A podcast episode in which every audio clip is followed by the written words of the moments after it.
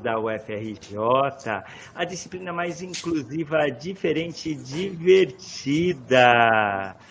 Eu sou José Otávio, um homem branco, cabelos pretos, ficando grisalhos, cara mais comprida que redonda, olhos castanhos escuros e um sorriso no rosto. Estou com uma camiseta azul marinho e atrás de mim tem uma parede branca com algumas plantas emoldurando. Sejam bem-vindos à 11 primeira aula de mapas do semestre 2 de 2023. E essa aula é para lá de especial, porque nós recebemos hoje dois convidados que sabem tudo sobre carros elétricos, monopostos, e a gente vai conversar aqui com a equipe de competição, começando com Leonardo Fumagalli, ele vai se apresentar também desse jeito que eu falei, é bem simples. Aqui a gente aprende também uma acessibilidade que é para pessoas que têm baixa visão. Leonardo, seja bem-vindo e conta um pouquinho da Minerva E-Racing. Bom, primeiramente, boa tarde, professor. Obrigado pela oportunidade de estar aqui. É, eu também sou homem branco, estou de óculos, eu uso a camisa da nossa própria equipe de competição. A gente tem o símbolo dela aqui no canto. E hoje em dia eu sou o capitão da Minerva Racing. A gente é uma equipe de Fórmula SAI. A gente faz toda a parte de projeto e a parte de fabricação de um veículo 100% elétrico. E a gente consegue fazer esse carro, ele é pensado é, principalmente na competição que a gente tem anualmente em Piracicaba. Então a gente pega todos os nossos alunos, nossos integrantes aqui da equipe e a gente leva para a gente competir lá em Piracicaba. Muito legal isso! Vamos colocar o Sérgio aqui novamente na tela. E eu quero saber do Sérgio, é, Sérgio Shimura, Piracicaba é aqui perto. Você não tem interesse de assistir? Seja bem-vindo, Sérgio, professor do Instituto Oi. Federal de São Paulo, que participa aqui das aulas nossas de mapa. Bem-vindo, Sérgio! Obrigado pelo convite, Zé Otávio. Então vou me descrever um pouco. Meu nome é Sérgio Shimura, pelo nome é, vocês já sabem, né? Eu sou descendente de japonês. É, tô com uma camisa do branca do Instituto Federal, né? Tenho várias dessas aqui. Então sempre, sempre que eu é, durante a semana acabo usando essas camisetas do Instituto. Eu uso óculos também, né? E já tô começando a ficar com o cabelo branco pouquinho. Também, Sérgio. Eu gosto muito de receber meus amigos aqui, né? Meus amigos na aula de mapas. É, eu fico muito feliz, porque esse é um tema que nos interessa muito. A gente faz um levantamento na primeira aula e muitos dos estudantes, a gente está com 10% dos estudantes, que não é pouco, já que a gente tem mil estudantes, a gente tem 104 estudantes em engenharia no nosso curso. É, então, hoje, quando eu coloquei lá que era a, o E-Racing, né, esse time de competição, o pessoal já deu ok, já falou esse time é bom mesmo, e eu fiquei muito feliz, porque vocês estão lidando com uma tecnologia muito importante para o presente e principalmente para o futuro. Leonardo, eu queria falar por que dessa escolha do carro elétrico, da fórmula aí fórmula essa fórmula do carro totalmente elétrico e da e fale um pouquinho dos desafios do projeto. Bom, o, sobre o porquê da, da nossa escolha né, do carro elétrico, assim, a gente vê que o mercado está tudo encaminhando para essa evolução tecnológica da gente ter um veículo que seja é, mais verde, né? Ele ser um veículo de sem combustão interna, algo do tipo. Então a prova, ela, a nossa competição, ela fornece essa possibilidade de a gente tentar inovar tecnologicamente, a gente poder é, produzir um projeto elétrico. Então isso foi algo muito muito aclamado aqui pela nossa equipe. E sobre os nossos desafios, a gente tem diversos desafios, tanto na parte de projeto, na parte de arrecadação de recursos para o nosso carro, que tudo isso é feito por a gente mesmo. A gente tem gente na equipe que são mais voltadas para o gerenciamento, mais voltadas para a parte de marketing, justamente para a gente ter essa maior parte de arrecadação de recursos. Então, os desafios nossos, eles vêm desde essa parte de recursos, aí a gente passa para uma parte de projeto, definição de metas, é, prazos, e aí a gente consegue fazer toda a nossa fabricação e aí sim a gente consegue ter um projeto é, finalizado. Fico bastante feliz de ouvir a sua história aqui e queria saber do Sérgio. O Sérgio é um inventor e ele tem projetos de protótipos, já mandou em, em, em encontros internacionais. Conta isso pra gente, Sérgio. Ah, então, é, esse projeto do nosso carrinho elétrico, ele começou com a conversão de um gurgel e, e aí é, contou com a participação de uma empresa de Porto Feliz. Inclusive, eu estou indo para lá hoje, Zé. No final da tarde, estou indo lá na Trelos. Falar com o Michel e com o Matheus, que é um novo sócio lá do, do Michel. E aí, com relação à participação de congresso, logo no início a gente participou lá do IUPVSEC, que é um congresso fotovoltaico europeu. Né? O Zé participou daquele da Unesp, né? De, do, das universidades francófonas, né? De língua francesa. E, e recentemente, é, foi semana retrasada, a gente participou do CEMUV. A gente enviou dois, é, dois artigos, né? Dois alunos de iniciação. Conta pra gente o que é o CEMUV e esses é projetos de é. iniciação científica que são partes. Para você fazer um protótipo de um carro, a gente está falando fórmula elétrico e do carro elétrico. Para um carro elétrico, a gente tem desafios, por exemplo, de fazer o painel, de fazer isso, o centro de controle. Conta para a gente isso, Sérgio. Como que a gente envolve nesses projetos os alunos de iniciação científica? Então, nosso Gurgelzinho lá, a ideia era ser um laboratório de eletrônica para os alunos, né? Então, teve vários desdobramentos do, do carro elétrico em outros pequenos projetos. Teve o projeto do, de recuperação de baterias, então a gente pega baterias de hoverboard, que, a gente, é, que são essas aqui, ó. A gente recebeu doação de várias desses packs de bateria, né? Então tá vendo aqui um númerozinho que a gente coloca? Opa, tá de ponta cabeça. Né? Então esse número aqui é a capacidade em hora da bateria. A gente mede cada pack desses, depois faz a associação, reutiliza.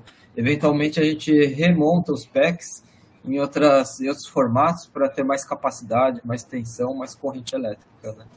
Então, esse foi o primeiro projeto que a gente fez de iniciação científica. Então, lá no Instituto, o aluno é, tem uma bolsa de iniciação científica do Instituto Federal, o aluno faz a bolsa de março até dezembro. Então, a gente teve esse, depois, na sequência, foi o projeto do painel. Então, a gente, é, como eu trabalhei no Inspire, é, eu tive... Peraí, peraí, Sérgio, tem que contar aqui, porque hoje a gente está tendo a tradução para Libras e a ah, comunidade surda pode ap é. aprender, porque o Leonardo está curioso também. O que, que é o Inspire e quanto tempo você demandou nesse projeto e qual foi o resultado de um projeto na época do Covid que salvou vidas, pessoal? É, esse daí foi o projeto do ventilador pulmonar, né, de baixo custo, e ele foi desenvolvido, é, coordenado né, pela USP e, e, teve a nossa participação. Então, é, a gente é, dedicou para esse projeto é, praticamente, foi quase um ano, foram é, oito meses mais ou menos até a gente ter um protótipo homologado pela, pela Anvisa, e, a, e aí, depois disso, a gente continua com a manufatura. A gente produziu mil unidades desse, desse ventilador e distribuiu por vários hospitais do Brasil. Mas olha que interessante, pessoal, porque o Sérgio ele participou de um projeto de desenvolvimento de tecnologia. Um desdobramento, a mesma tecnologia que está salvando vidas lá no respirador, ele pode ser usado num ecossistema de carros elétricos e poderia, de repente, ir até para uma fórmula é, sai, né? Uma fórmula aí que o Leonardo. Leonardo, olha que interessante isso, né? É, eu vejo aí como a tecnologia é uma rede, né, Leonardo? Conta pra gente um pouquinho do que falta para vocês. Sim, sim, a gente concorda também. A tecnologia, a gente acaba vendo ela em diversos lugares E é até interessante esse projeto do painel que o Sérgio falou aí para gente, que assim, a gente também tem esse projeto hoje em dia na equipe. A gente está é, a gente está investindo na nossa parte de aquisição de dados do nosso veículo. A gente quer ter todos isso de forma remota também no nosso protótipo, não só o piloto em tempo real. Então, hoje em dia, a gente está já implementando sensores de temperatura dos nossos discos de freio e todos esses valores, futuramente, eles vão ser encaminhados para o piloto em tempo real. Então, a gente também vai ter um painel. A ideia é que a gente tenha um display, seja como se fosse um mini tablet, em que o piloto tenha acesso aos valores de tensão das baterias, valores de temperatura, é, temperatura do motor, tudo isso para a gente poder ter um protótipo que não tenha nenhuma falha e que a gente consiga reduzir essa falha por uma ação até do piloto. Então, assim, é algo muito interessante a gente ver que um projeto paralelo também a gente acaba se esbarrando em diversas partes do carro. É muita coisa em comum, né? Eu queria saber agora com o Sérgio, porque quando a gente faz um estudo de um ou carro elétrico ou, ou alguma coisa que você vai modelar, você precisa é, dos dados computacionais, criar curva, por exemplo. Como eu sei um carro elétrico, quanto ele vai poder andar, quanto ele vai acelerar, quantos quilômetros essa bateria vai aguentar? É importante, Sérgio, ter um, uma fórmula computacional, uma modelagem computacional nesse ecossistema? Ah, sim, é bom ponto aí que você levantou. É, logo no início do projeto, a gente fez um estudo de desempenho do veículo, para ter uma ideia se ele, é, qual o tamanho do motor que a gente ia colocar, a quantidade de baterias, esse tipo de coisa, né? É, esse conhecimento, esse modelo de simulação aí que a gente utilizou, é, eu fiz baseado no modelo que eu utilizava na Eaton, eu trabalhei lá na Eaton na área de transmissões. Então a gente fazia cálculo de transmissão, calculava a redução né, entre de marchas e tudo, a relação de cada marcha, para obter um desempenho de acordo com os requisitos do, do cliente, né, do fabricante de, de caminhões no caso. Né. Então a gente, a primeira coisa que a gente fez foi estabelecer os requisitos para o nosso carrinho elétrico. Então ele teria que ter é, um determinado peso, né? É, uma de, determinada capacidade de subir rampas, né? E também uma determinada aceleração e velocidade final. Então, com esses requisitos, a gente pegou é, alguns motores que a gente viu que tinha disponíveis para a gente utilizar e com, a, com base no peso do veículo, diâmetro de roda, relação de diferencial, é, área frontal, densidade do ar, um monte de parâmetros físicos, né? A gente, é, eu coloquei no modelo e a gente calculou o desempenho. O legal é que agora a gente já está numa fase que a gente já montou o veículo, a gente tem um veículo já é, em, em, condições de fazer essas medições, né, de desempenho, de autonomia. E aí eu entrei em contato com algumas é, alguns para fazer teste de pista, né? E aí eu consegui é, falar com a Pirelli, aqui em Limeira, e eles gostaram da ideia. Então, daqui acho que um mês ou dois, talvez a gente já comece a fazer teste em pista com o carro. Né? E aí confirmar se os modelos, esse modelo que a gente usou é bom mesmo, né? Você tem de... E pode adaptar depois, é, né? Isso, exatamente. É, é, muito importante isso. É, é um é validação. Feedback, né? Validação. Olha só, Sérgio, devagar se vai longe, né? Porque é um projeto que a gente começou antes aí da pandemia, né? E devagarzinho aí ele ele está dando aí seus frutos, né? Foi, Eu queria foi. conversar com o Leonardo, se o Leonardo também tem essa modelagem e a importância dessa parte computacional aí para a equipe, como funciona. Leonardo, tenta falar um pouquinho mais perto da, do microfone e a gente vai ver se a gente consegue ter acessibilidade. Você, nossa estudante aí que precisa ler aqui os nossos é, aqui embaixo as palavras né, que vão sendo escritas. É, se não aparecer, a gente vai resumir tudo que o Leonardo falou e você vai participar dessa aula. A acessibilidade é muito importante para a gente. Leonardo, pode falar. Bom, eu até dei uma aproximada aqui no, no, no, computador. Eu espero que agora apareça tudo bonitinho. Eu vi até um ícone aqui, acredito que vai aparecer. Mas sim, sobre essa parte de modelagem, da parte computacional, ela é muito essencial, na verdade, no nosso projeto. A gente, como eu tinha falado, a gente tem a nossa parte de projetos. Então, assim, todos os nossos, o nosso veículo, tudo isso antes, a gente faz tudo isso sendo modelado no computador, a gente usa o SolidWorks, e a gente faz todas as partes de simulação também dos nossos componentes. Então, antes mesmo da gente é, gastar algum recurso, gastar alguma mão de obra, alguma coisa do tipo, para fazer o veículo, a gente já tem ele é, simulado no computador. Então, a gente já consegue ter um parâmetro sobre como ele vai se comportar nas práticas do carro. Então, assim, é muito essencial para a gente e a gente também está nesse processo agora de, de validação dos nossos recursos, justamente o sensor de temperatura dos nossos discos de freio é para a gente validar a nossa simulação térmica do, dos discos.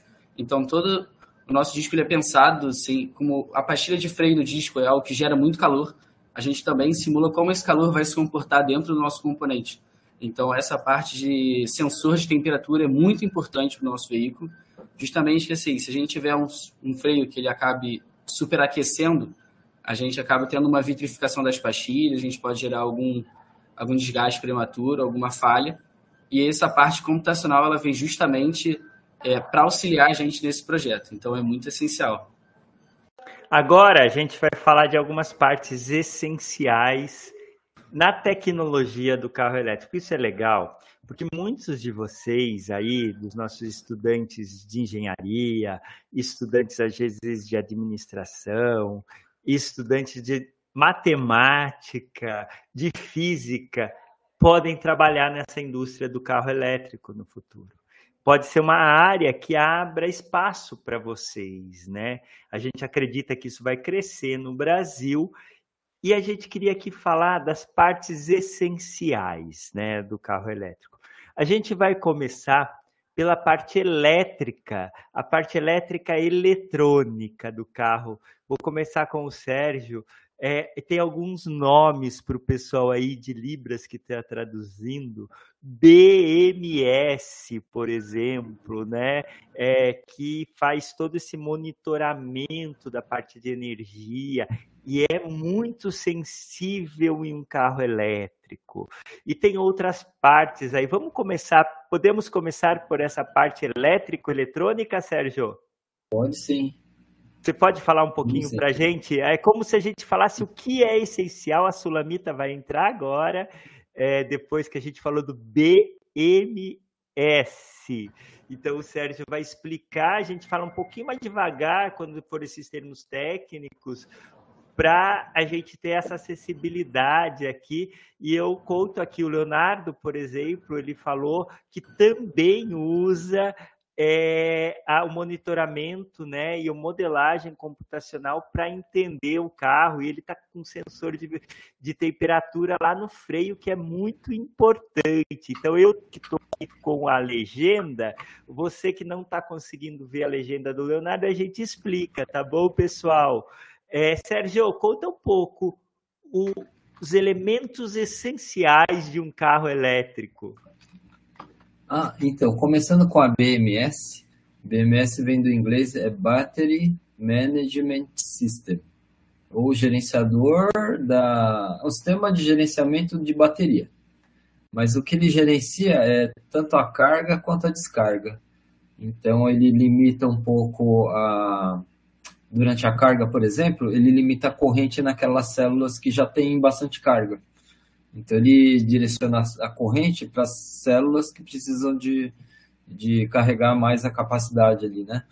Então ele evita, por exemplo, o sobreaquecimento, né? Com isso ele evita o sobreaquecimento do, do pacote de bateria.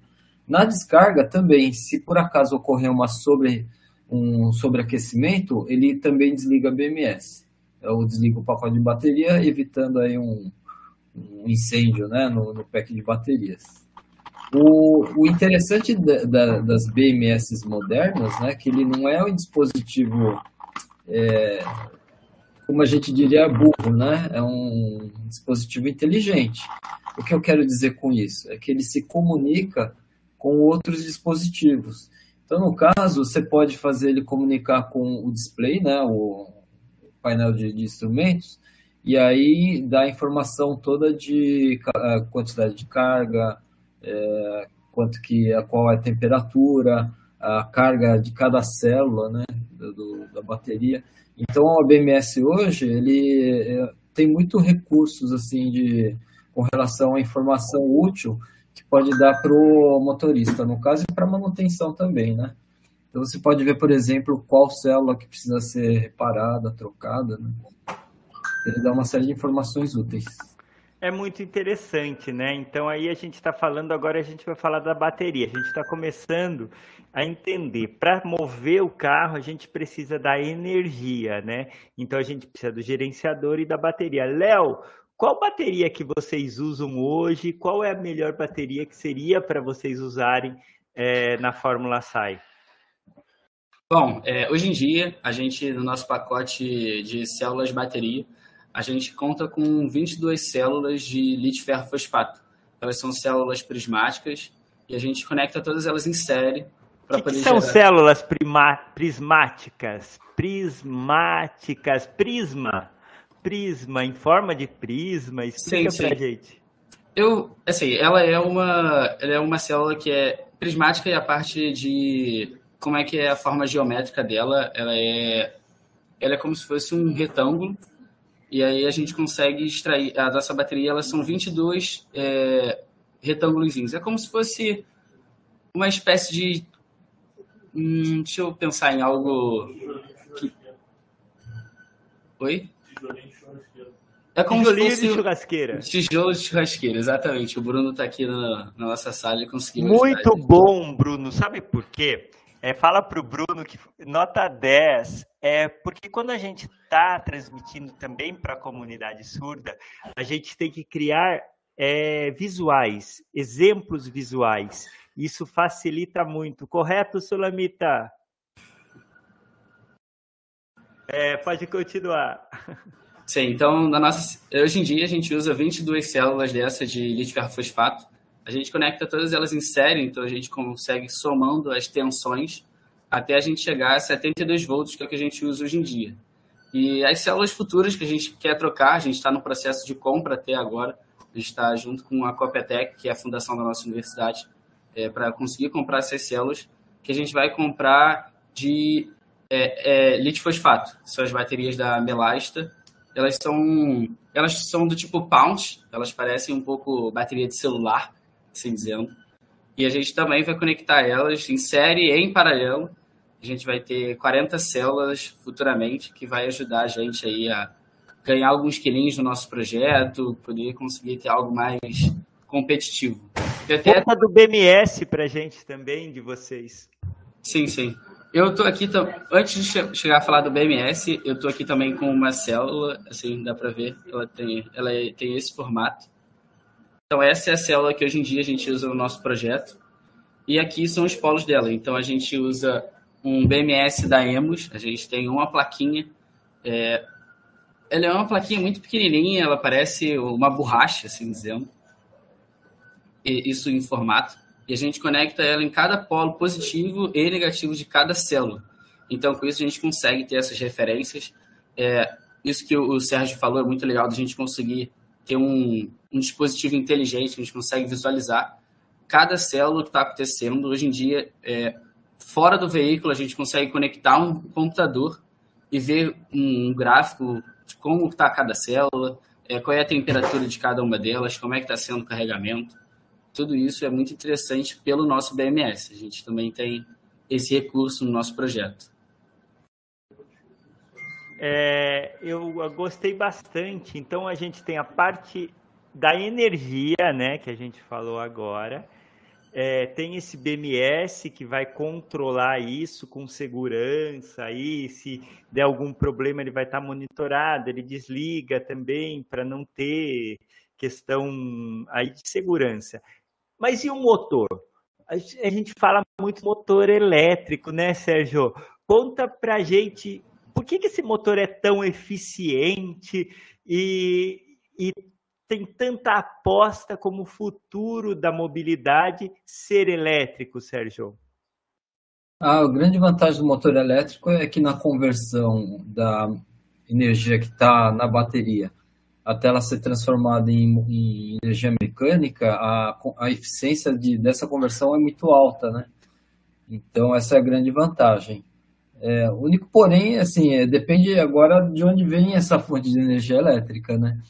Então, se ela vier de fonte é, de geração a carvão ou é, outro tipo de geração que não seja é, renovável, né? Então, ele, você acaba só transferindo a fonte da poluição, né? Tem esse, esse detalhe. Mas, assim, dentro de uma cidade, por exemplo, você evita aquele acúmulo lá de fumaça nas regiões de grande trânsito de veículos, né? Isso é uma, uma coisa bastante importante aí para a saúde geral de, né, da, das áreas próximas aí a rodovias, né? E, e ruas também. Lembrando que o motor elétrico aí já existe há mais de 100 anos, né? E o, o, que aconteceu é que as baterias se desenvolveram e a parte computacional. Então a gente está falando do motor, o motor é que é essa propulsão. É interessante que ele pode funcionar tanto como é, uma questão levando energia vamos captando energia também é, para enviar para a bateria, né, Leonardo? É, isso é permitido na Fórmula E ou não? Bom, é, na, na Fórmula SAI isso é permitido. Hoje em dia a gente usa é, o freio regenerativo.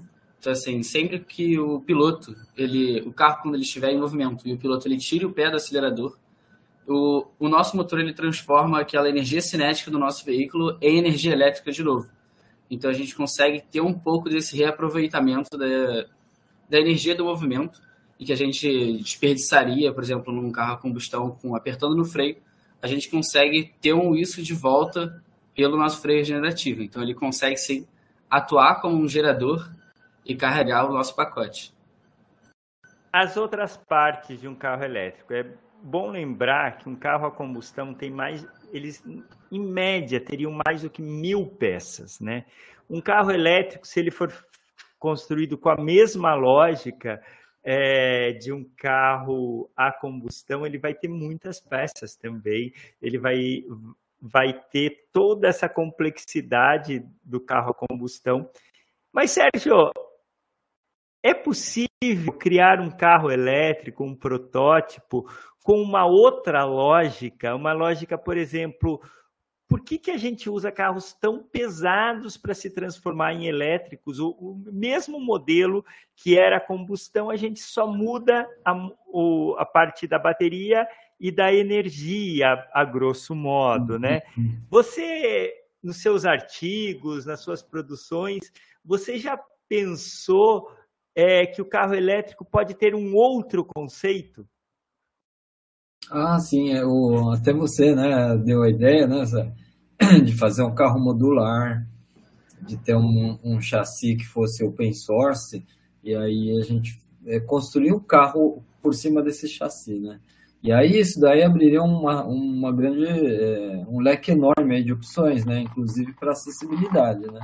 Que era aquela ideia inicial que a gente teve de fazer um carro para cadeirantes, né? Porque por que, que isso é possível no carro elétrico? Porque você pode fazer todo o sistema de powertrain é, de uma forma. Powertrain é aquela parte né? de baixo do carro. Exatamente, você faz de uma parte... forma mais flexível, em vez de você ter o, aquele layout padrão que é motor, né, o eixo de transmissão né, do cardan, depois o diferencial atrás com mais dois semi-eixos, né? Ou então colocar esse conjunto todo na frente, né, para tração dianteira, você pode fazer algo totalmente é, achatado no nível do chassi. Né? Então, a roda acionando direto, o motor acionando diretamente as rodas, as baterias fazendo parte da plataforma né, do chassi.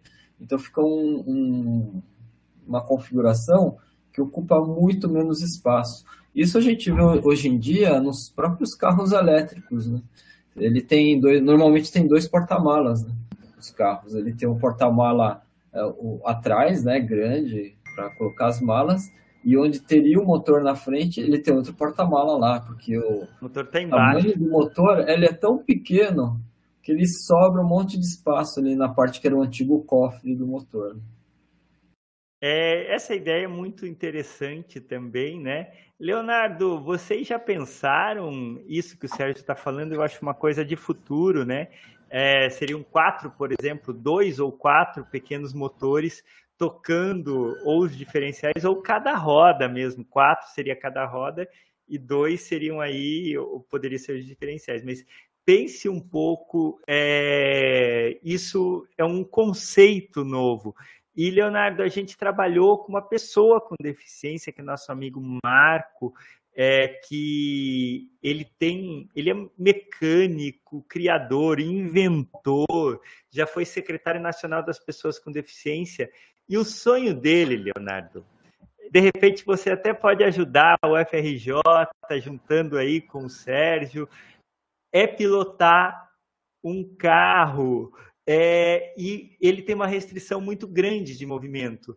Ele só mexe é, essa é a parte da cabeça. Então ele usa um joystick na boca. O Sérgio até desenvolveu um pouco, depois ele vai contar. Mas, Leonardo, você acha legal esse tipo de projeto? A ideia de uma pessoa que só mexe a cabeça conseguir, por exemplo, dirigir um, um, um carro de fórmula um ou um protótipo? O que você acha disso, Leonardo? Bom, eu acho que sempre a acessibilidade, conseguir todo mundo desfrutar das tecnologias que a gente tem, é sempre muito importante. Então, assim, é, a gente tem, respondendo a primeira pergunta, a gente tem sim essa parte de visibilidade do projeto. Hoje em dia a gente conta com um motor só como o nosso powertrain, mas futuramente a gente pensa em fazer um veículo com dois motores, veículos com quatro motores. Isso ainda está sendo algo avançado, a gente está cada vez evoluindo o nosso projeto mas isso é algo que futuramente a gente deve ter. E sobre essa parte de acessibilidade, eu acho muito legal. É, projetos que são mais futuros, mas assim, a gente tem em mente no nosso veículo, é fazer um projeto que seja radiocontrolado e a gente começar a esbarrar na tecnologia é, de um carro autônomo, começar a pensar lá na frente como é que a gente poderia fazer isso. Assim, são tecnologias muito avançadas, para a gente hoje em dia, no nosso protótipo, acaba sendo um pouco além do que a gente faz hoje, mas a gente já está começando a se esquematizar para a gente poder entrar nesse âmbito. E aí sim, uma pessoa que uma pessoa que não tenha nenhum movimento, que não enxergue, que ela vai conseguir ainda assim poder estar tá dentro de um carro, poder estar tá fazendo essas coisas é. no lugar do motorista.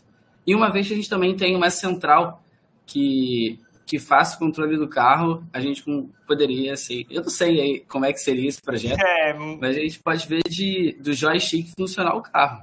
É muito incrível, porque o Sérgio está testando isso, e aí entra um ponto primordial, que talvez seja o ponto mais importante do carro elétrico do, do presente e do futuro. A gente vai trocar aqui para Marlene, né? E a importância dessa parte, que é a parte computacional é a parte do chip, é a parte que controla as informações, que controla muita coisa. Então ele vai conectar com o BMS, né, com toda essa parte da eletrônica e da elétrica do carro. Ele vai é, conectar com a mecânica. Ele vai ser um assistente para quem está dirigindo e quem sabe vai chegar um carro autônomo. Eu sei que o Sérgio ele desenvolve, ele é um inventor e ele também desenvolve vários projetos que vão se interconectando. Eu já vi imagens do Sérgio controlando uma cadeira de rodas aí com joystick, é, fazendo aí é, um controlador que controlava as rodas do carro com joystick. Conta isso para gente, a importância desse cérebro eletrônico do, do carro, Sérgio, e se tem alguma perspectiva nacional para isso. Ah, então, é, com relação à parte eletrônica, né, os componentes em si, é, eu soube recentemente que agora vai ter uma iniciativa boa de, de retomada de, da indústria eletroeletrônica no Brasil, né? A produção dos, dos chips. Ainda não sei direito como é que vai ser, se, se a gente é, vai ter acesso aí a, né, a participação aí desses projetos, mas tomara que dê certo, porque eu sou de uma geração que era da época da lei da informática, né? Então, é, eu trabalhei na Italcom e na época é, havia o interesse em desenvolver a indústria eletroeletrônica no Brasil e tinha o início lá de tentar fazer, é, talvez futuramente, né, naquela época, até uma difusão, né, que é fazer o, a fabricação do, da pastilha de silício. Mas isso acho que nunca chegou a ser feito, isso nunca chegou a ser feito no Brasil, né? Que é uma indústria que demanda muito dinheiro, é, é muito caro você é, conseguir os insumos, né, para fazer a parte da difusão. Isso é uma quase é. uma guerra no mundo, né? Está é, centralizado então. em Taiwan, mas tem a China e os é. Estados Unidos investindo muito nisso também, né? Sim, sim. Então é, é um, uma janela de oportunidade que estava lá atrás. A gente meio que perdeu essa janela. E está se tentando retomar. Vamos ver como é que como é que vai ser, né? Só o futuro. Mas conta pra uhum. gente, Sérgio, dos seus experimentos com cadeira de rodas, ah, é, então. com o movimento de um carro uhum. com joystick. Conta o que deu certo. E é muito importante aqui a gente contar para os alunos que tem muita coisa que a gente faz que também não dá certo, né, Sérgio? Isso é Sim, é importante é. a gente contar aqui. Eu acho que na equipe do Leonardo também acontece isso. Ah, é, 90% que a gente faz é, acaba não dando certo mesmo, né? É, é, muita tentativa, é muito tempo assim, a gente é, não pode é, desistir, tem que sempre pensar, por, entender por que, que não deu certo, né? E procurar uma solução e, e continuar tentando, né? O, esse projeto que o, o Zé Otávio comentou, do, da automação do carro do, do Marco, é, ele comprou nos Estados Unidos uns servos, mecanismo, mas uns servos bem grandes, aquele de, de, bem poderosos assim para conseguir acionar o volante do veículo, acionar acelerador e freio. E aí ele não tinha a parte eletrônica para fazer o controle. Então o que a gente fez? É, ele arrumou para mim um joystick de cadeira. Então eu peguei esse, né, o, a, o, a estrutura né, do joystick e aí eu fiz a conexão elétrica do joystick num, num Arduino. O Arduino é aquela plataforma de eletrônica de baixo custo, né, que é utilizado para fins didáticos. Né? Então eu peguei uma placa dessas e fiz o controle desses servos aí. Eu desenvolvi uma placa eletrônica, né, para ampliar a capacidade de corrente, né, a energia lá que passava para os servos. Né? E aí eu consegui fazer o controle. E aí eu deixei com o Marco, ele instalou num, num carro, mas ainda precisa fazer alguns ajustes, né? Pela última vez que a gente conversou com o Marco, ele não estava fazendo toda a angulação necessária para fazer esterçar o veículo, né? Ele estava indo, sei lá, uns 20, 30 graus para cada lado, né? O ideal é que ele fosse até o fim de curso mesmo, né? Então é questão de ajuste, eu não sei como é que ficou, é, mas eu vi uns vídeos do Marco, ele dirigindo um carrinho, é, não sei se é elétrico, mas um carrinho pequeno, tipo kart, né? Não sei se você viu esse vídeo, Zé. E ele sai, ele vai embora, dá a volta lá no quarteirão da casa dele, e o filho sai correndo, porque o filho tá filmando com a câmera. Aí ele sai correndo atrás do Marco, porque ele, ele some, ele pega, faz a curva, entra em umas ruas assim e sai fora. Você, Está sem som, Zé. É uma cadeira de rodas que é quase um Jeep de forte. Ah, é, então, ela, ela dá 80, 60, 80 por hora. É um negócio poderoso. É uma que vai para areia. E é. e é. é. uma cadeira mais baixinha, assim, mas, mas é, é muito boa essa cadeira. Mas ele vai embora. Ele vai muito rápido. É, ele, eu acho que estava 80 por hora na rua, o filho dele fica desesperado, né, Sérgio? É, é, é. Então, isso daí foi um, uma primeira etapa, né? Aí depois, com o projeto da cadeira, a gente fez, é, colocou as duas rodas, né? Tem até umas rodas aqui.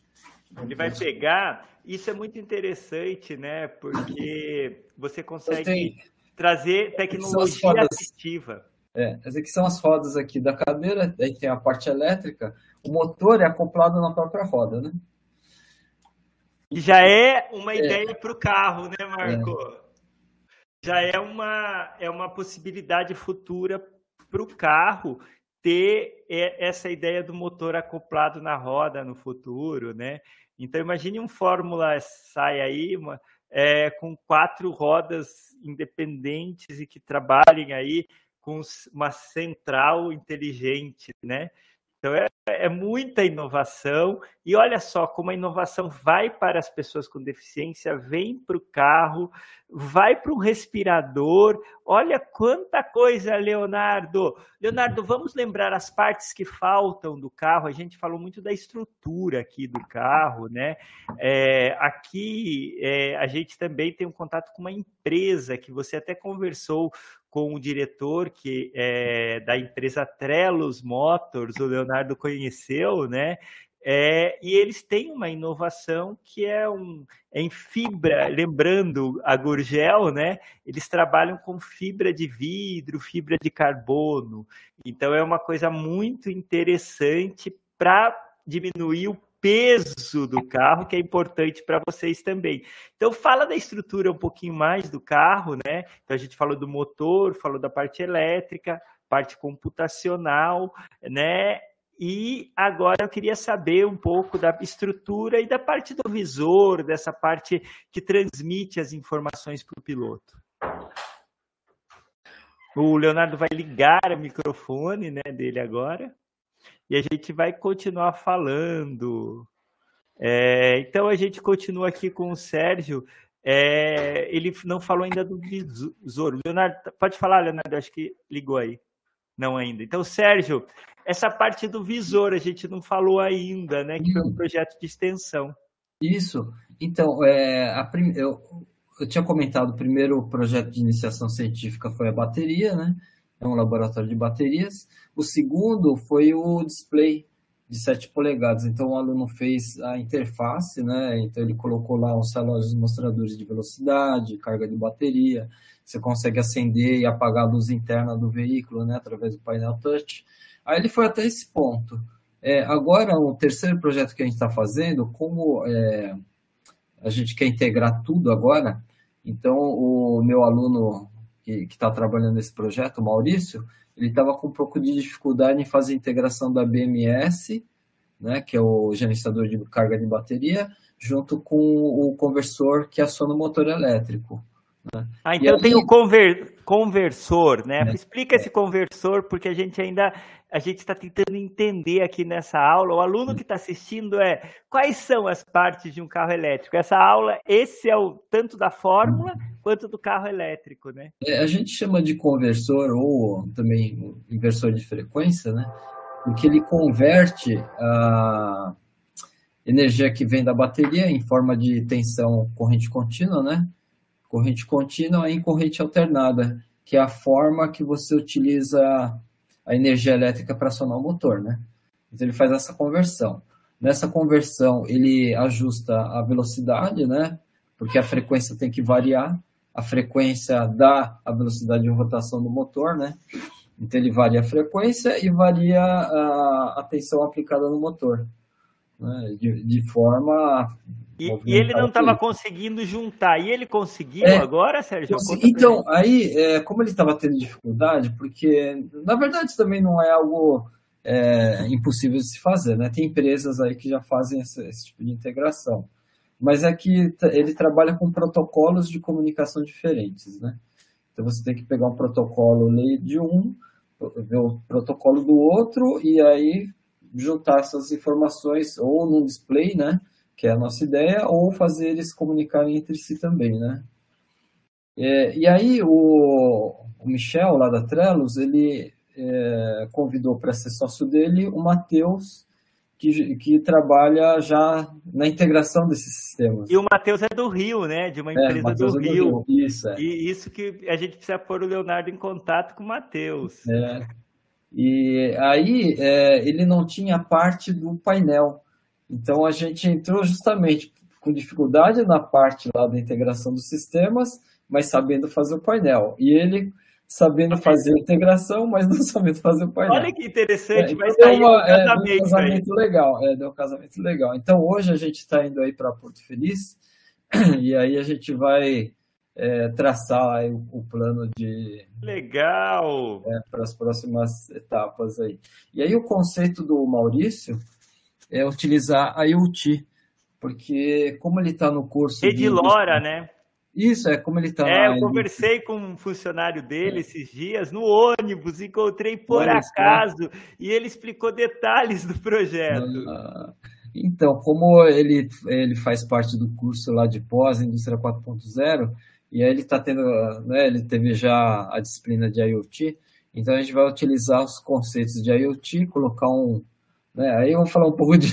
IoT é internet das coisas, internet das coisas indústria é. 4.0 é além da automação, é quando a informação se mistura numa rede de comunicação, né, com inteligência artificial e outras coisas, para você conseguir um avanço ainda mais na produção, né, Sérgio? É, e o bacana disso é que ele vai é, integrar todo esse conjunto de informações em um dispositivo que pode estar dentro do veículo, pode estar no aplicativo de celular, pode estar no nuvem, né? Então você consegue depois, né, numa próxima etapa, jogar uma inteligência artificial, né? E aí é, fazer mais coisas ainda. É um né? caminho para o carro autônomo, para informação, é, né? Quanta informação gera um fórmula sai aí, Leonardo. Gerenciamento de frota, é, administração, por exemplo, de semáforos, no, né?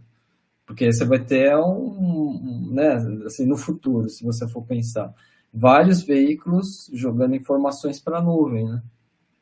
É muita informação um preciosa, é, né? Isso um é, é, muito interessante isso. a gente pensar. Acho que o Leonardo ainda está sem o microfone. É, ele vai sair e voltar para a gente ver se a gente continua falando com ele. ele daí ele, ele liga de novo o microfone e a gente fica aqui. Sérgio, esse é um tema que eu gosto muito, sabe? E os nossos estudantes, agora a gente está numa forma diferente. A gente grava a aula, eles assistem depois né? Então a gente está gravando a aula, a gente tem poucos alunos que assistem ao vivo e eles ficam livres para assistir aos poucos e eles vão escolhendo temas, né? Então esse tema de tecnologia é um tema que o pessoal falou muito. E eles perguntam muito de indústria 4.0.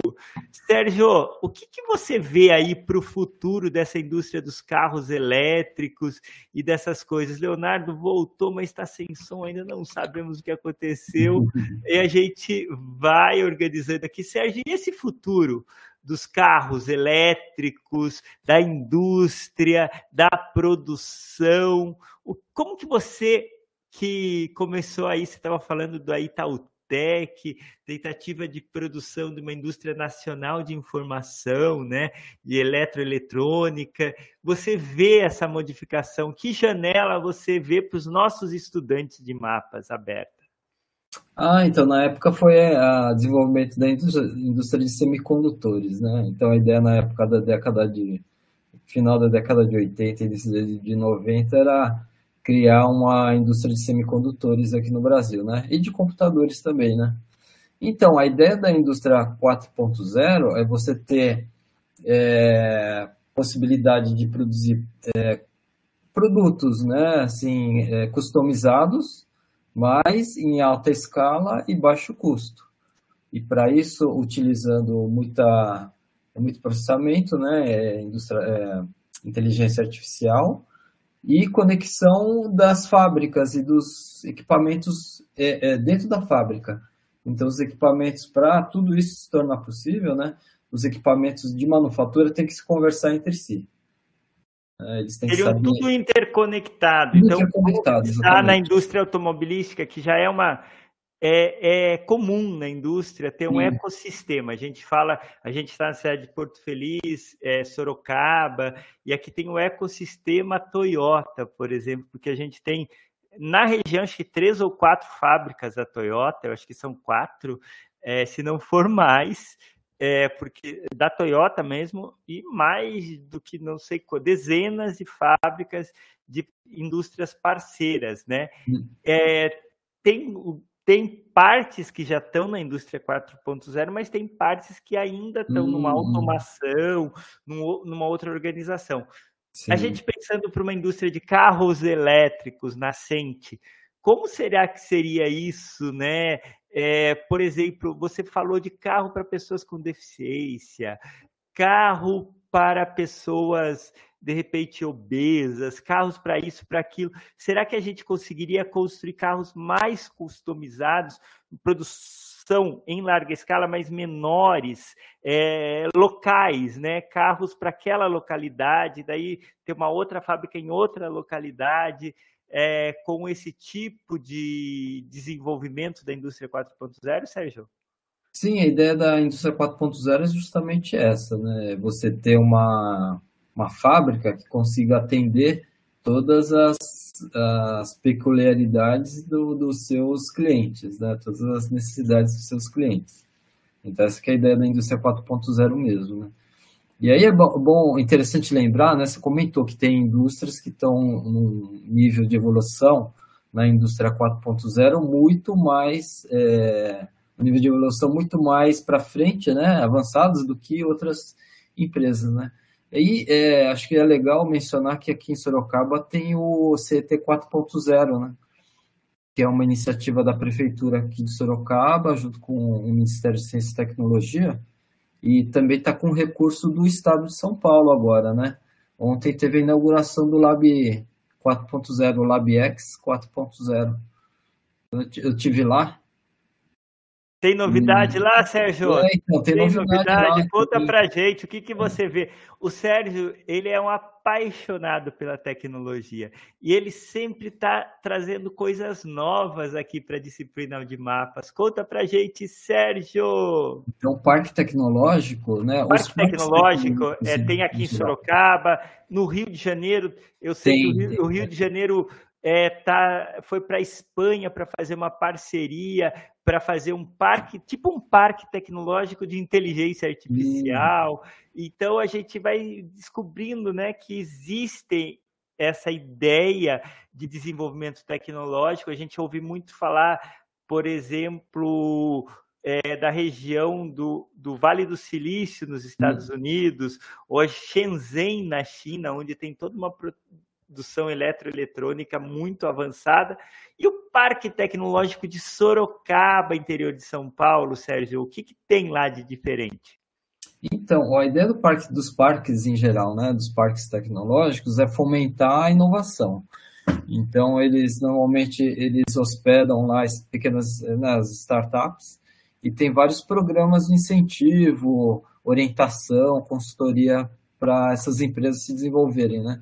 Isso é, é segundo o, o próprio é, presidente lá do Parque Tecnológico menciona, né? É, para cada real que você investe, sei lá, uma quantidade enorme, não sei se é 10 ou 20, retorna, retorna na forma de impostos. Então, é, é muito interessante, não só o desenvolvimento das empresas, né? Mas também como forma de aumentar a arrecadação do, do Estado. Né, é, né, Sérgio, tem um ponto aí muito importante que o Leonardo também vai comentar. Quando os jovens começam a, a trabalhar com tecnologia, você cria complexidade na economia. Porque hoje eles estão trabalhando com uma fórmula, né? Mas Vá saber se eles não vai ter, por exemplo, um campeonato de Fórmula Elétrica no Brasil e de repente o Leonardo vai ser um chefe de equipe no futuro, né? De, do primeiro de monopostos, ou o Leonardo vai, vai criar uma startup como essa que criou, né? Aqui em Porto Feliz já tem prega já cinco, seis pessoas, talvez, é, essa Trellos Motor, né? É, já tem as pessoas trabalhando, então vai criando um CNPJ. Pensa, um projeto universitário aí do Sérgio, que a gente fez junto aí, ele vai. Ele, o resultado, às vezes, não é o resultado do próprio projeto, é cria um CNPJ, cria estudantes que depois vão trabalhar naquele ecossistema. Leonardo, você se vê aumentando a complexidade aí, trabalhando nesse ecossistema de carros monopostos elétricos? Claro, sim. Pô, é, acho que assim, a grande maioria da nossa equipe, sim, a gente tem o nosso projeto de Fórmula SAI, mas a gente sempre está olhando um pouco aí, tipo, as coisas mais profissionais, as coisas dos, dos engenheiros já formados, que seria a Fórmula 1, a Fórmula E. Então, assim, a gente sempre visualiza esse ambiente, assim, a gente sempre tenta caminhar para chegar lá. A gente, hoje em dia, a gente tem uma parceria com uma equipe da Stock Car, e assim, a gente sempre fica de olho para ver o quanto mais a gente consegue se aproximar dessa galera, justamente para poder adquirir conhecimento de pessoas assim. Então, é sim algo que a gente pensa em chegar lá nesse não só em questões também é, sobre o automobilismo, mas a gente também entende que a tecnologia, que foi algo que o senhor tinha falado, assim, a mesma tecnologia que está na Trellos Motors hoje em dia é a tecnologia que vocês utilizavam num, na, num pulmão artificial para a Covid. Então, assim, a gente sempre vê a tecnologia como algo que cada vez vai ser mais complexa e cada vez a gente vai se interessar mais. Ah, isso é muito bom. Eu peço para o Leonardo mudar a legenda dele para o português, né? Tem uma setinha aí do lado da legenda e a gente vai criando. Aqui é uma tecnologia que a gente ainda não está perfeita da nossa legenda, mas a gente vai testando ela, né? E ela vai ficando cada vez melhor. Eu já converso aqui com o pessoal que desenvolve e falo dos problemas, eles vão melhorando. Essa é a ideia de toda a tecnologia, né? Desde criar uma legenda, porque é um problema. Ó, olha só, Leonardo, a gente tem um problema aqui na aula de mapas, que é uma aluna que só se tiver a legenda que ela consegue acompanhar.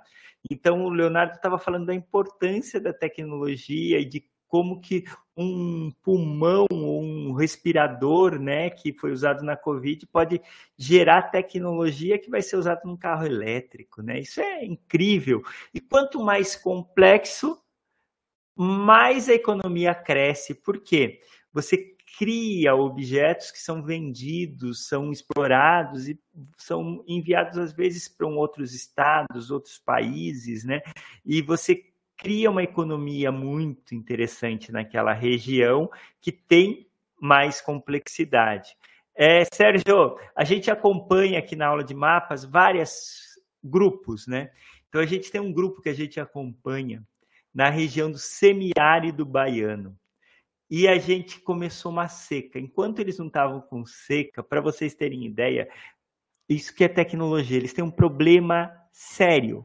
E o problema deles, Sérgio, é que eles não conseguem alimentar as vacas que dão leite. Então, eles estão gastando 1.500 por semana para alimentar a vaca e ganhando 250 reais. Então, eles estão tendo um prejuízo aí de base 1.250 por semana. Nossa Senhora. Sérgio, e eles têm muita proteína lá naquela região, muita proteína, só que na mão, na, enxa, na enxada, no carrinho de mão e facão, eles não conseguem cortar para dar comida para a vaca.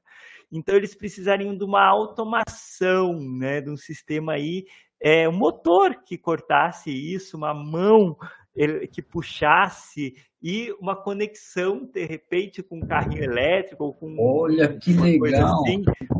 Então eu queria conversar com o Sérgio e eles estão lançando, eles, eles têm apoio do governo federal, eles têm apoio de organizações de fora e a gente está lançando aí um, um desafio e a gente queria convidar pessoas como o Leonardo, o engenheiro, o Sérgio e toda a nossa rede para ir um dia discutir com eles aqui numa aula de mapas, né? Como a gente faz para mostrar. Por quê? A dor. Pessoal, as vacas estão ficando magras, ela manda foto das vacas emagrecendo. E das vacas que davam 40 litros de leite, 50 litros, vacas magníficas, hoje dão 3 ou 4 litros por mês, Sérgio. E a gente tem toda uma discussão que o que falta lá é tecnologia, não é? O problema não é a seca, Sérgio. O que você comenta sobre isso? Então, é, foi no final do ano passado, teve um workshop Brasil-Japão, é, lá na Japan House, em São Paulo, ali no início da Avenida Paulista. E aí eu fui lá participar. É, a ideia qual era do, desse workshop? É fazer uma aproximação acadêmica das universidades do Japão com as universidades do Brasil. E aí eles criaram assim grupos de interesse comum. Então eu entrei em contato com uma, uma universidade japonesa, chama Nishi Nippon é, Institute of Technology. Então é é do oeste do Japão, né? Nishi Nippon, né? Oeste do Japão, Instituto de Tecnologia. E eu conheci um professor lá. E aí, como a gente trabalha, assim, tem interesse nessas áreas de robótica e inteligência artificial, aí falei, ah, vamos pensar num projeto que é para fazer em conjunto. E aí, quando apareceu um edital, a gente faz a submissão desse projeto. Aí não deu, acho que um mês mais ou menos, apareceu um edital para bolsa, para intercâmbio do, do Brasil para o Japão. Né? Só que quem tem que fazer a submissão é o pesquisador japonês. Então a gente falou assim, ó, vamos listar cada um o que as áreas de interesse, os projetos que a gente pode fazer. Daí eu listei alguns, né? Um deles era a parte de agronegócio, porque a gente está com um projeto de é, classificação de gado, então da área de pecuária. Então, falar, ah, a gente tem um, um, projeto desse, tem um, um, projeto da área também de, de automação, né? Do carro elétrico, por exemplo, foi, foi o que eu tinha proposto. Aí ele falou assim, olha, por que a gente não junta essa parte de automação, né? Assim, do, do carro elétrico, né? De, de mobilidade, junto com essa parte de agronegócio, porque a gente tem um projeto aqui de colheitadeira de tomate. Então a gente faz um projeto. Então foi isso que a gente submeteu. É um projeto de um robô automatizado para fazer colheita de tomate. E aí qual que seria a, a importância para nós, né? A gente, no caso do, do Brasil, a gente tem a colheita parecida, assim, que é de laranja. A colheita de laranja ela é feita basicamente toda manual, ela não é feita de forma. Não tem uma máquina que nem de cana que vai lá e corta tudo e né, puxa tudo. Né? Então ele é feito de forma manual. Daí o robô seria para essa finalidade. Né? E aí você comentando que você tem um, um, um problema parecido, eu acho que, acho que isso daí dá mais contexto. É, da, da colheita de palma. Ah. É a colheita de palma. E tem um problema, é. porque a palma é, machuca a mão das hum. pessoas. Se tivesse a colheitadeira que conseguisse processar isso, é isso que eles pedem, né? Ele, é, porque tem muita proteína lá, hum. só que não hum. conseguem acessar essa proteína. Olha só. Então, de repente, dá, dá para fazer um projeto bacana aí e incluir uma universidade do Japão nesse projeto. Vamos colocar uma aula, vocês com o pessoal do interior da Bahia. Então, a gente está prometido essa aula aqui em Mapas. A ideia de hum. Mapas é uma rede, né? Os alunos assistem quando e quando podem. É, e a gente conecta, Leonardo, vocês, né? Você aqui com a Trelos, a gente já quer conectar com essa empresa do Rio. Por quê? É, é muito importante, Leonardo, é, a gente ter um ecossistema que a universidade não fique presa nela mesma. Ela se conecte com o mundo real, porque o que eu estou falando aqui são as dores, né? A Marlene vai entrar para a última parte da aula, que a gente já está chegando para o final da aula aqui, e o Leonardo vai contar o que, que ele achou, vai dar orientação aqui para os nossos estudantes, para quem quiser participar é, da equipe, né? Minerva e Racing, é, ele vai contar aqui como faz. Nós temos mais de 100 estudantes de, de é, engenharia aqui no, no, time, e às vezes até precisa de alguém de marketing, porque é um time, alguém de outras áreas, né? E o Leonardo vai falar um pouquinho. O que, que você achou dessa aula, Leonardo? Bom, primeiramente, professor, eu gostei muito da aula, muito é uma oportunidade muito boa de poder estar participando aqui da aula com o senhor, poder conhecer um pouco do Sérgio que tem diversos projetos que se assemelham uhum. com a gente em vários momentos. Então, antes de tudo, para mim foi muito bom. Quando tiver outras oportunidades, pode chamar, a gente vai ficar feliz em participar, professor. E sobre a Minerva Racing, bom, nosso único pré-requisito é que você seja parte da UFRJ. Então, assim, se você é de, de letras, se você é da Praia Vermelha, se você faz qualquer curso, desde que seja da UFRJ, você já está apto a participar do nosso processo seletivo a gente tem diversas áreas, a gente não tem só gente de área técnicas, que são elétrica e mecânica. Mas, assim, se você não for de engenharia e quiser participar dessa parte, a gente também tem esse lado um pouco mais acessível. A gente gosta da interdisciplinaridade, então, assim, vocês podem participar. E a gente, hoje em dia, a gente tem áreas de gerenciamento, que é aquela parte que faz a aquisição, é, faz aquisição de recursos, tem a parte de marketing, a gente também tem a parte de gestão de pessoas, que funciona como se fosse um RH.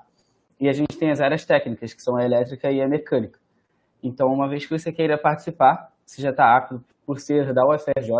O nosso Instagram é Minerva E-Racing. Eu vou, depois na, na live do YouTube, eu vou colocar lá nos comentários para vocês, para vocês poderem seguir lá a gente. Ah, tá, a gente coloca também na, é, no card, tanto isso aqui vira um podcast. Você pode pedir, por exemplo, para Alexa, senão ela vai querer falar aqui, ou outro. Ó.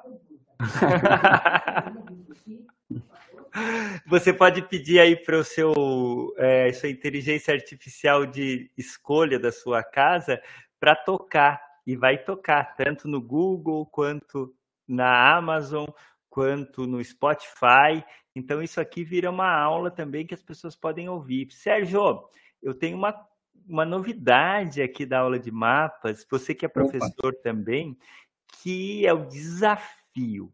O desafio mapas, você estudante de mapas, é muito importante uma parte dos seus pontos, então a gente esse semestre dois, então você só consegue a pontuação máxima se você quer ter um 10 aqui na nossa disciplina, se você participar do desafio mapas.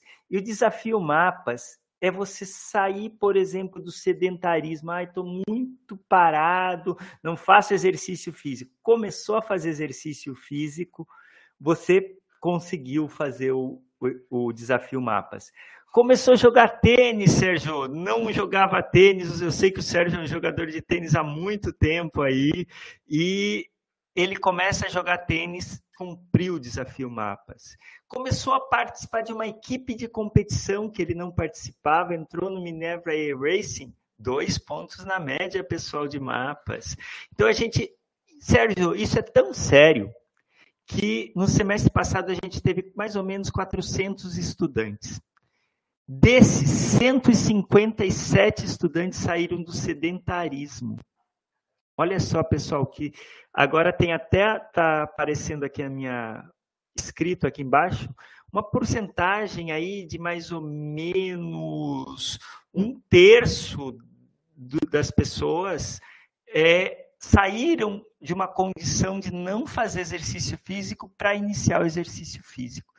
Isso eu acho um resultado, porque a principal queixa dos estudantes, Sérgio, é a questão da saúde mental. Então, dificuldade na saúde mental e a gente sabe que a saúde física está muito ligado.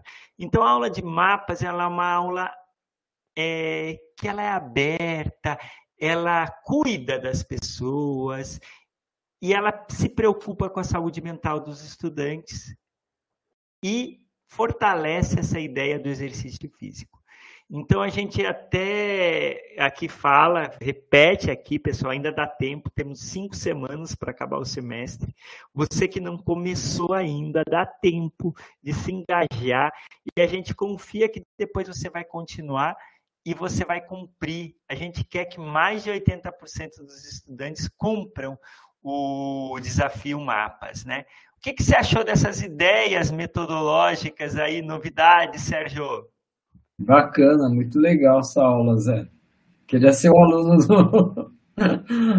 é, queria ter um professor como, como você na minha época, viu?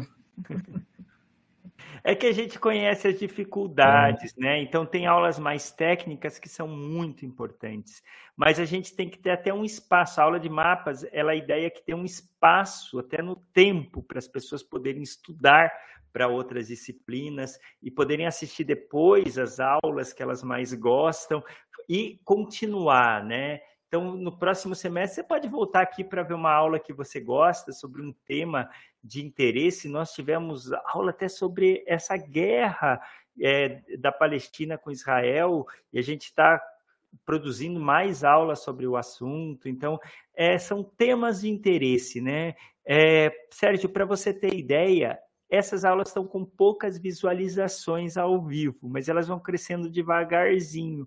É, mas a primeira aula nós batemos mil na primeira semana. Então eles todos assistiram a primeira, a segunda, a terceira aula, né? Então temos quatro aulas com quase mil visualizações, uma aula já está chegando a três mil e alguma coisa. Então foi um falando para outro né? E, é interessante que 10%, 10 a 20% escutam a aula em podcast.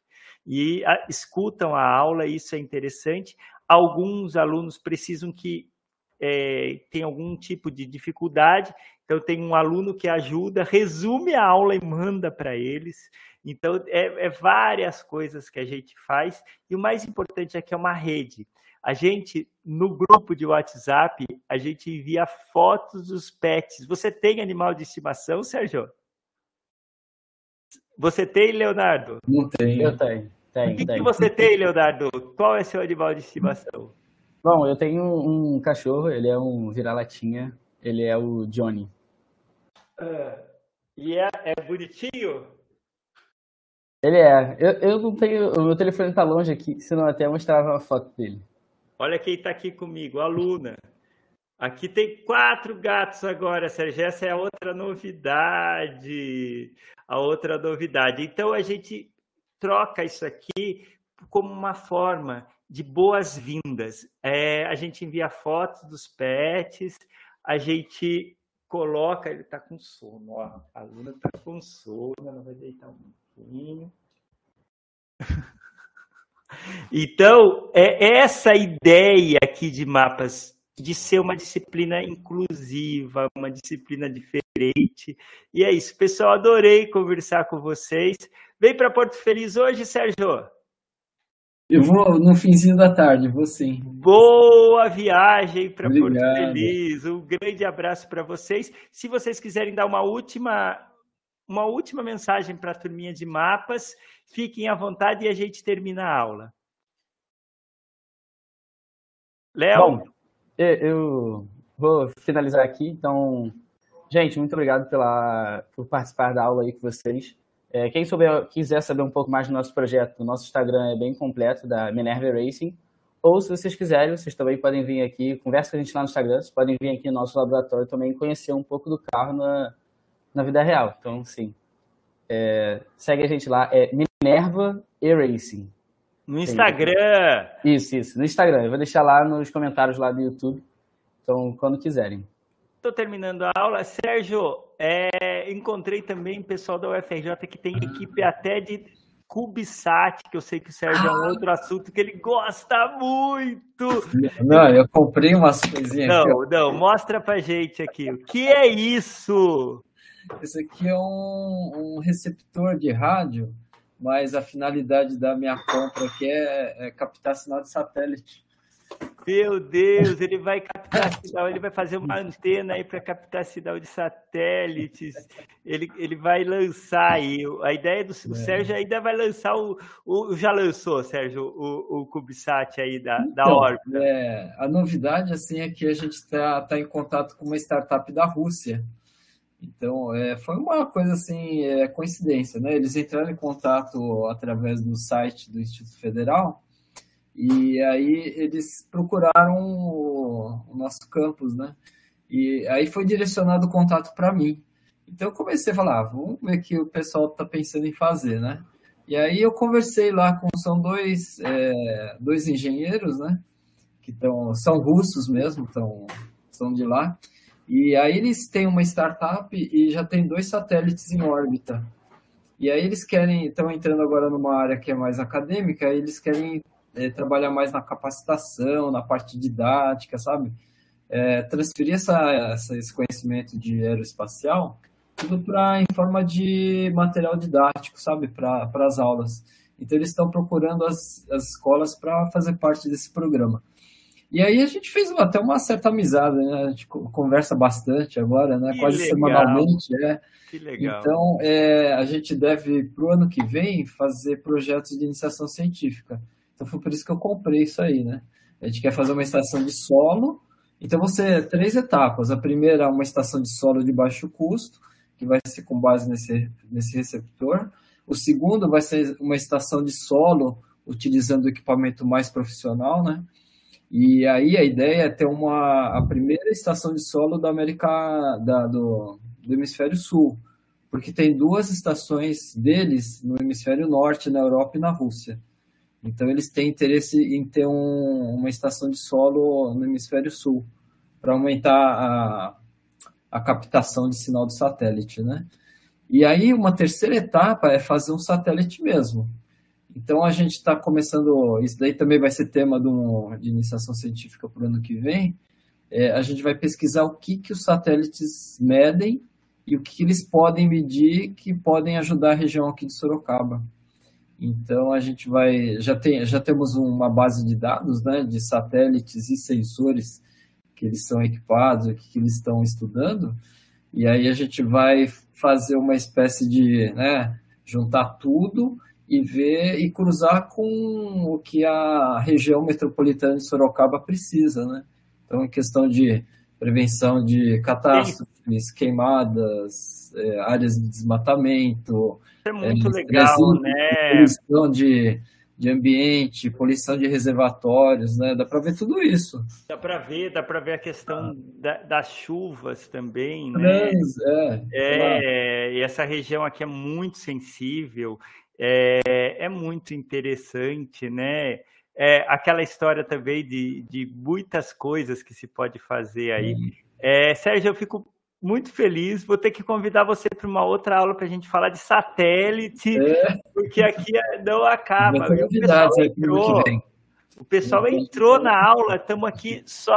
No, antes, eles falam antes tarde do que nunca porque eles reclamam se eu não falar o nome do pessoal que está conversando com a gente, que é a Luciana Fernandes, a Andréia Basílio, o Carlos Henrique Gomes do Nascimento, a Thaís Oliveira, Gabriel Azeverde, o Rodrigo Queiroz de Alcântara e a Laís dos Santos e o Leonardo Fumagalli, que está com a gente, colocou lá Minerva e Racing no Instagram, né? Arroba Minerva e Reis. Pessoal, queria levantar e dar um abraço em vocês. Foi muito bom essa conversa e quero conectar vocês cada vez mais aí. Quem sabe o Leonardo aí conversa mais com o Sérgio, com essa empresa aí também que é do Rio de Janeiro, né, que pode ajudar num teste de bancada e alguma coisa que vocês precisarem. Foi um prazer. Até a próxima, pessoal. Tchau, tchau, gente. Tchau, tchau. Obrigado, hein? Obrigado para as intérpretes aí de